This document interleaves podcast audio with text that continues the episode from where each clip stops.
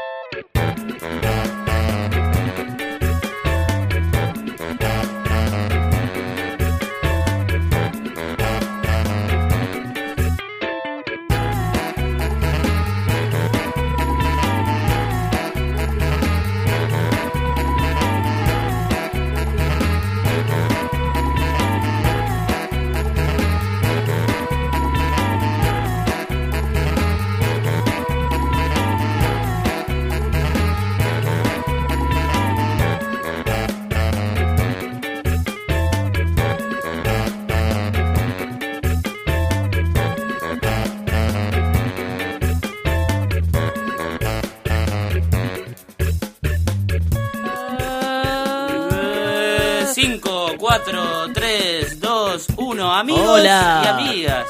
Bienvenidos a una nueva edición de La Papa. Hola Fez, ¿cómo estás? Hola Nico Goodman, ¿cómo estás vos? Pero bárbaro. ¿Qué onda? ¿Estás con un poco de tos? No, eh, eh, respiré mal cuando dije la papa Ah. y ahí tosí, pero estoy perfecto de salud, nunca estuve tan feliz. Sí.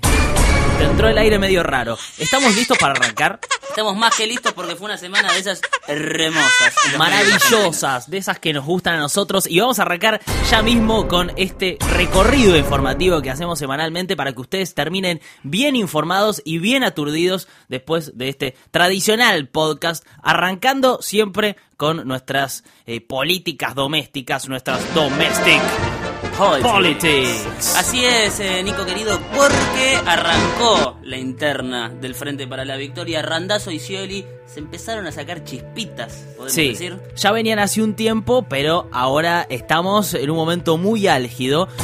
Esta semana arranca con Florencio Randazzo yendo a carta abierta, el tradicional grupo de intelectuales kirchneristas, y ahí se manda un pequeño desliz o fue intencional. A ver, escuchémoslo. Cristina estaba justo, estaba también en estado convaleciente, ustedes recordarán, la habían operado por un problema que había tenido en un coágulo en la cabeza. Habíamos perdido la elección y empezaba a, a estar la idea latente de que en realidad Cristina no tenía posibilidad de ser reelecta y que el proyecto se quedaba manco. El peronismo, que es un partido de poder.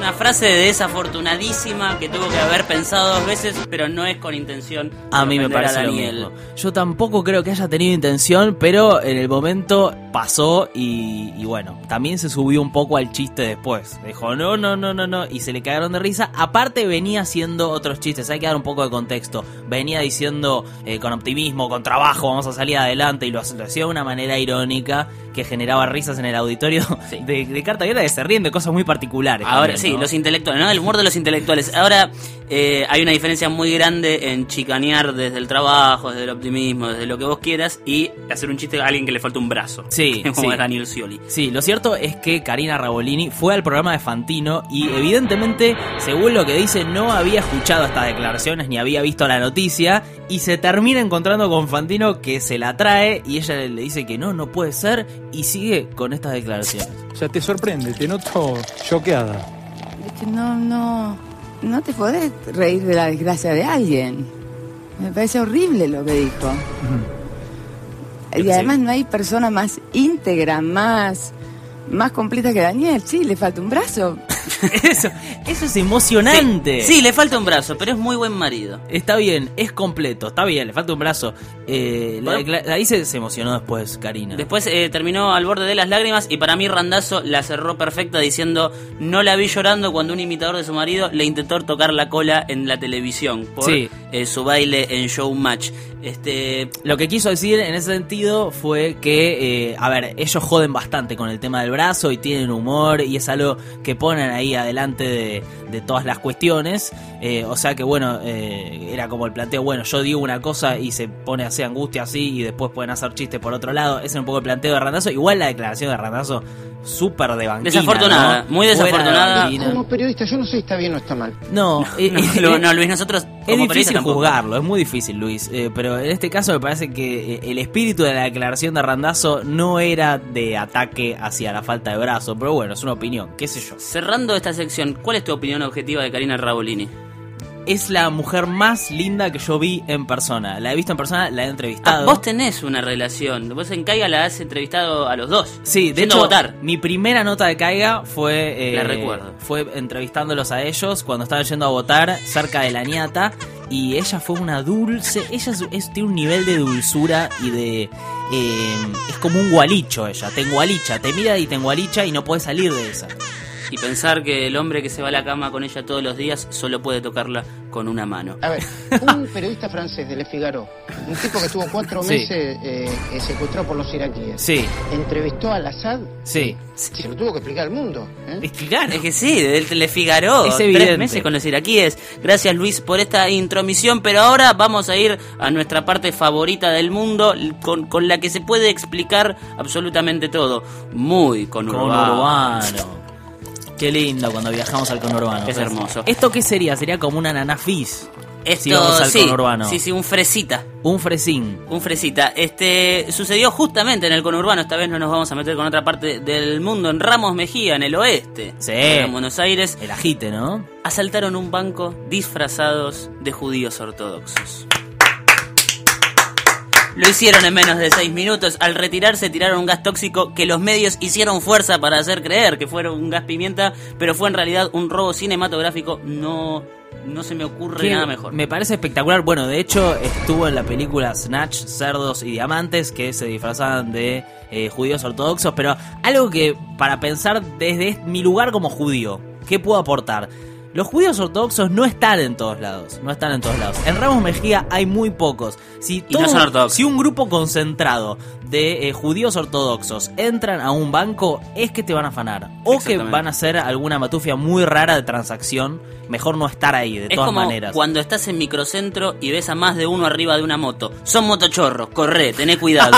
en este caso, si ves un judío ortodoxo que no está ni en Once ni en Villa Crespo, Sí. tené cuidado, va a chorear un banco de una manera cinematográfica. Grosso. Lo importante es estar bien paranoico siempre. Uno tiene Sí. que estar paranoico y, y saber que las cosas malas van a pasar todo el tiempo y que eh, uno tiene que estar preparado para eso. Y otra cosa que me, me genera esta noticia es el tema de, eh, viste que yo siempre me viene la parte más del antisemitismo y te digo, la imagen de el judío ingresando a un banco desesperado de intentar sacar dinero es algo que refuerza un estereotipo, ¿no? Sí, sí, con, con toda la fuerza que se está haciendo para abolir la imagen del judío codo, Claro. este, aparecen estos que se chorean un banco. Pero por Dios, es Eh, como y nadie demasiado. debería intervenir en eso. No entiendo por qué no se disfrazan de otras religiones para hacer robos de dinero. No, un budista choreando No. un banco. Eso ¿eh? Nos ayudaría muchísimo. Y pasamos rápidamente a una sección que también es muy querida por nosotros, que se trata de el fiambre. El fiambre, perdón. ¿Qué Iba a decir otra cosa y dije, ¿esto quiere él? Sí. No, el fiambre de la semana me dijiste que me ibas a sorprender al aire porque yo no sé cuál es. Es una sorpresa para vos, eh, pero cuando te lo diga vas a estar de acuerdo. A ver. Falleció Lita de Lázari, ícono de las amas de casa. Señora, Se hay... el, el mundo abajo. Sí, se viene del mundo abajo Luis porque era la única persona en televisión que promovía valores, buenas costumbres, Sí. familia. Más que valores, promovía buscar el precio, ¿no? Sí, Caminar buscando el precio. Y también filmó una publicidad gloriosa de Credil en la que no caminaba más porque se había comprado una moto. Claro, y hubo un momento que volaba también. Sí, también, también volaba. Se ridiculizó mucho al último Lita de Lázaro y recordemos que en los noventas fue eh, la cara de la Liga de Amas de Casa. Sí. Recordemos también de Que que, parece tuvo- una liga de superhéroes, ¿no? Sí, pero en realidad es un montón de señoras que se quejan. Eh, Mm. Recordemos también eh, que tuvo discursos muy desafortunados sobre los desaparecidos, sobre el gobierno militar este, del, Sí. del golpe de Estado. Pero olvidémoslo, eso no lo recordemos. Eso no lo recordemos. No, no, no. Recordemos todo lo bueno de ella, que era una señora que nos entretenía y que buscaba el precio. Y de vez en cuando apoyaba a los militares en los golpes de Estado que hayan hecho y las dictaduras y represiones. Pero eso es una cuestión menor. Una imagen muy linda es cuando una vez hizo una nota en Campo de Mayo y la subieron a un Claro. tanque de guerra y le hicieron Sí. pasear por tanque de gallo y ella chocha. Estaba, Estaba, feliz de la vida. este, igual yo cuando me enteré que se murió pensé que se había muerto hacía como 5 años porque se fue de lo ¿Sabes qué del me pasó? Algo parecido. No quise repreguntar porque me pareció que quedaba de mal gusto, pero sí, sí, parecía que ya se había muerto. Pero esa imagen de ella en el tanque de guerra es como deberíamos recordarla, ¿no? Exacto, esto es para vos, Lita.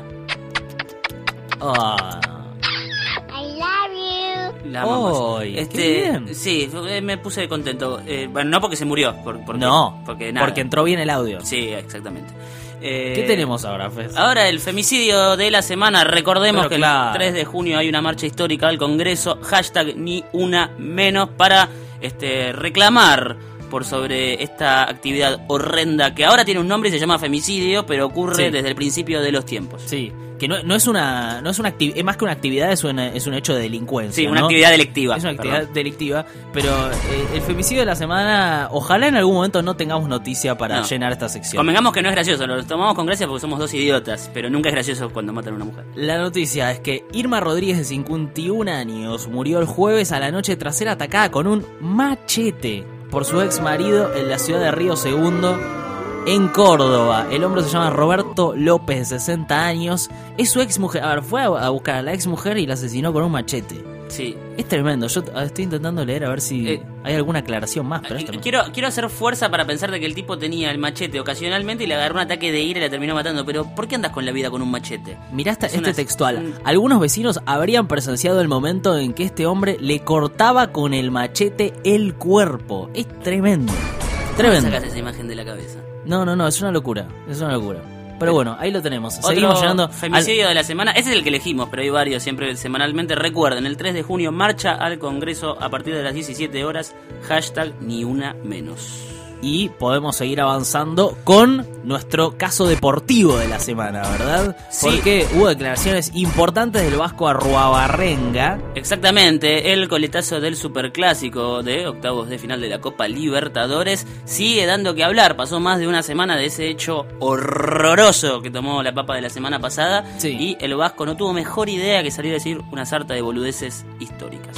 El jugador de Boca entra saludando y sale saludando. ¿Por qué?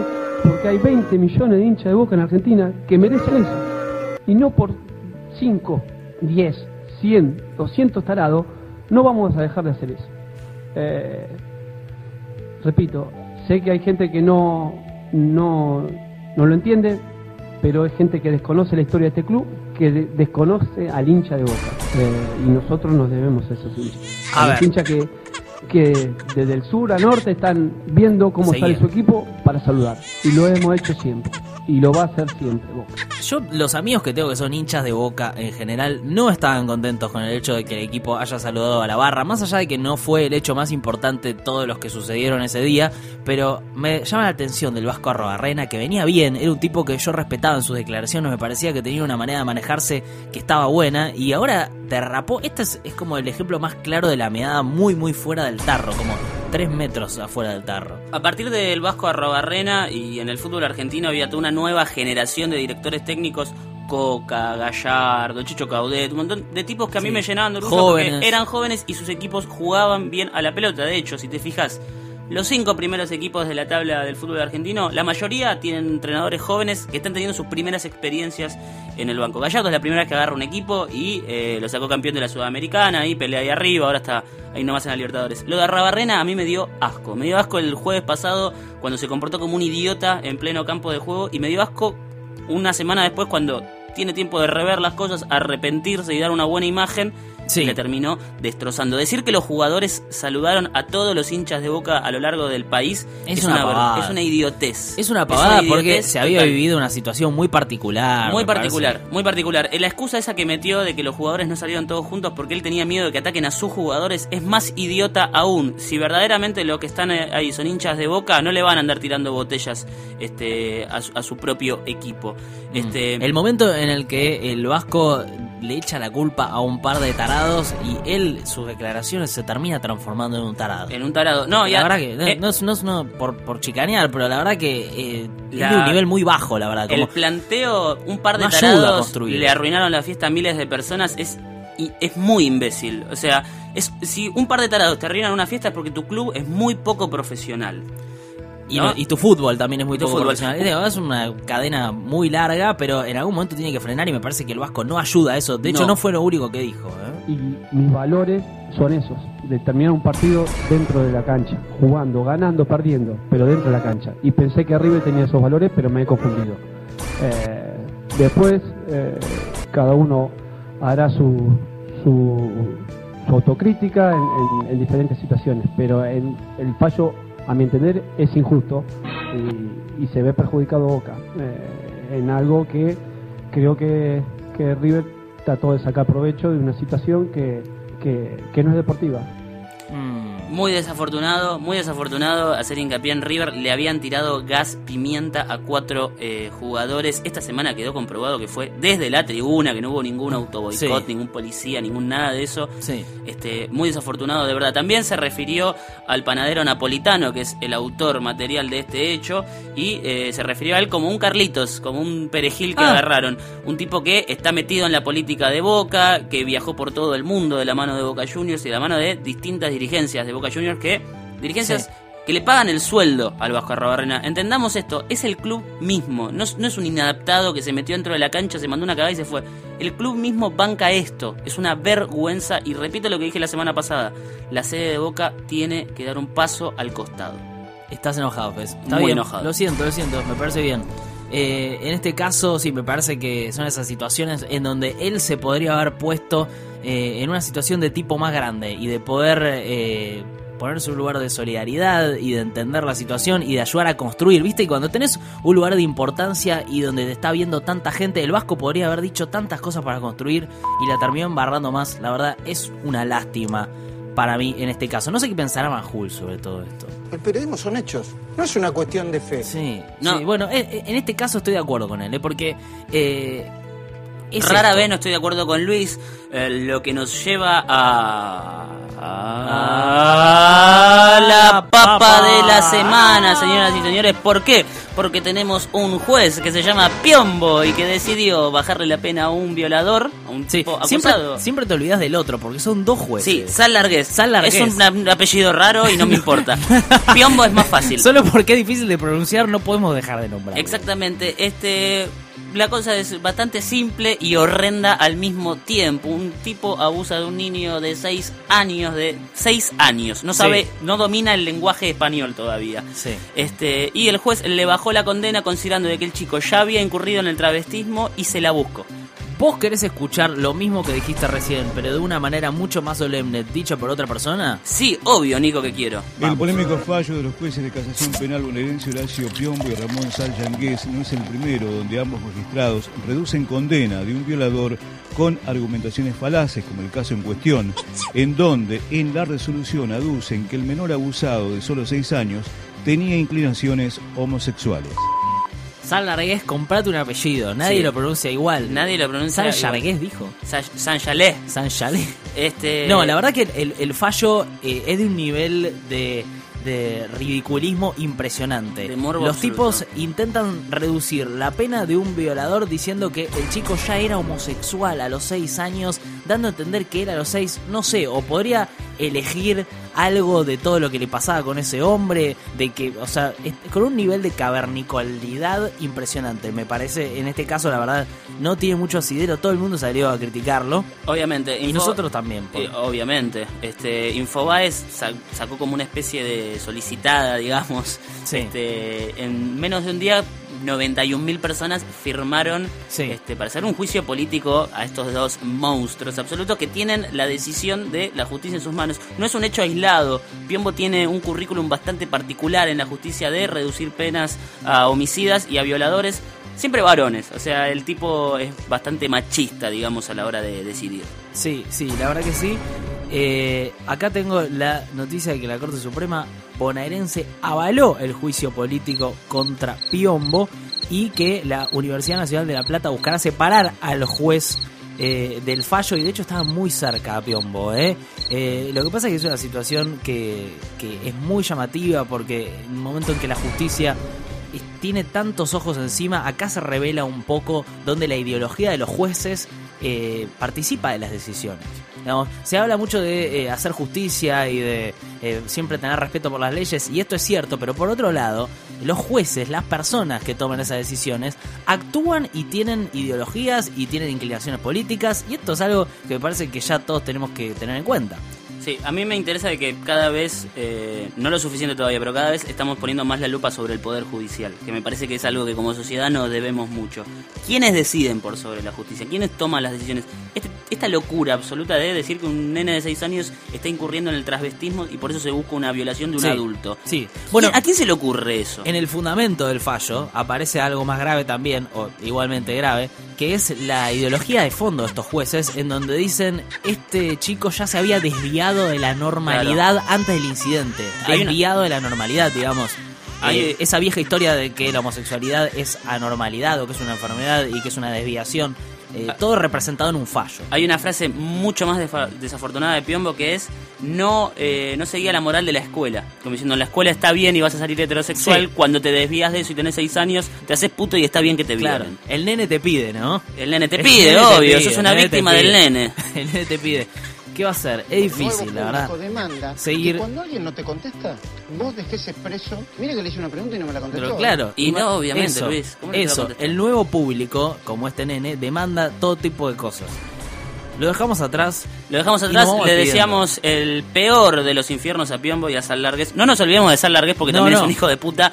Este, ojalá que se No mueran se de una manera dolorosa. No se olviden de Sal Largués. Y llegamos al momento de el capo de la semana. sí. Porque se despidió el maestro, el número uno, el grande, más grande de todos los tiempos, Dave Letterman. Te queremos, Dave. que con su Late Show hizo maravillas hace 33 años, más de 6.000 programas, un animal impresionante que tuvo aparte un final hermoso en donde eh, pasaron las luminarias más grandes del humor. Él lo vivió de una manera muy chiquitita El con medio, su banda. el medio que ya no se da cuenta igual. Él- el medio que está ahí, yo él lo amo. supera un poco el medio todo. que ya está ahí. Él me parece que supera ya un poco todo lo que le pasa. Muy linda la parte de Bob Dylan, este, interpretando el tema de Sí. Sinatra. Este, The day, the night we call it the day. Exactamente. Ese es el tema. Y también se terminó eh, el show con eh, una canción de Foo Fighters.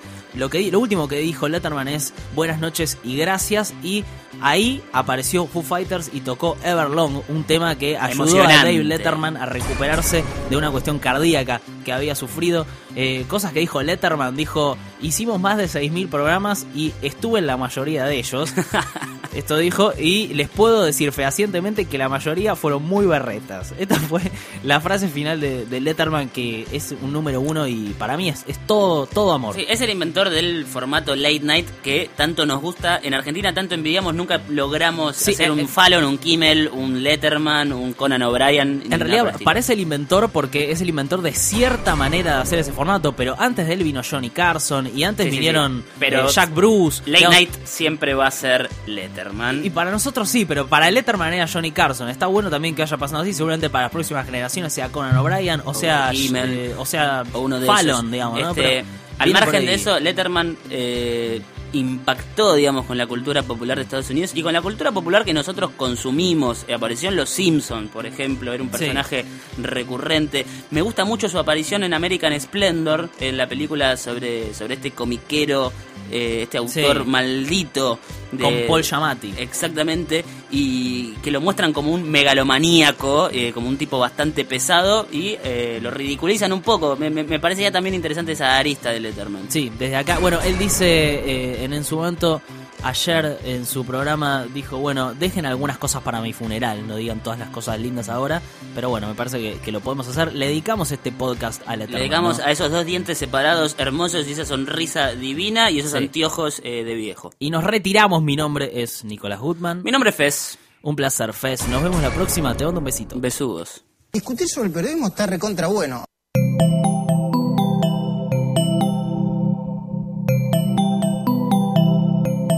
Sigan pegados a posta.fm, radio para escuchar como quieran y donde quieran. Posta.